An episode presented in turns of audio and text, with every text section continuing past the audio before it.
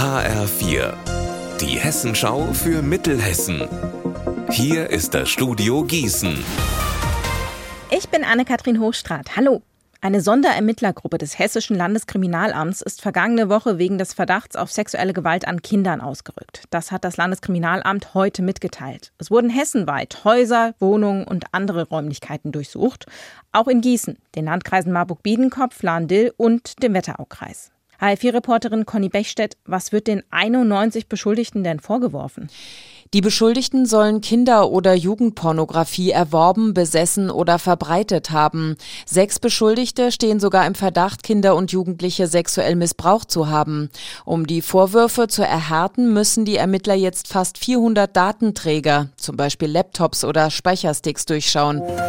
Die Moschee der Ahmadiyya-Gemeinde in Florstadt in der Wetterau ist brandneu.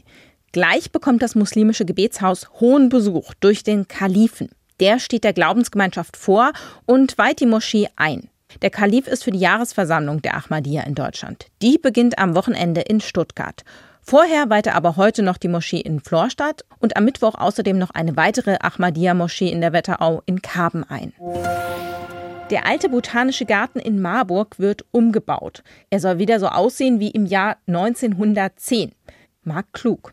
Die Uni möchte die historischen Wege wiederherstellen. Seit damals sind die Pflanzen aber auch mehr als 100 Jahre lang gewachsen. Der Geografiestudent Andreas Engelhardt stellt sich deshalb die Frage, wenn man hier großflächig die Erde umgräbt, werden dann nicht die einzigartigen Wurzeln zerstört? Um diese Frage zu beantworten, zieht er mit einem Spezialwagen los. Der sieht aus wie eine Mischung aus Rasenmäher und Einkaufswagen und hat eine klare Aufgabe. Der Wagen sendet Radarwellen aus und sucht im Boden nach alten Wurzelstrukturen. Am Ende soll eine Art Untergrundkarte entstehen, die dann auch bei den Bauplanungen berücksichtigt werden soll. Unser Wetter in Mittelhessen. Diese Woche beginnt unter einer Wolkendecke. Hier und da bricht die Sonne aber durchaus nochmal durch. Heute ist es außerdem trocken. Bei 18 Grad in Gambach, 17 Grad in Greifenstein und 18 Grad in Köln. Heute Nacht ist es mal mehr, mal weniger stark bewölkt. Dabei wird es frisch.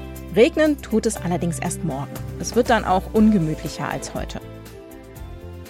Ihr Wetter und alles, was bei Ihnen passiert, zuverlässig in der Hessenschau für Ihre Region und auf hessenschau.de.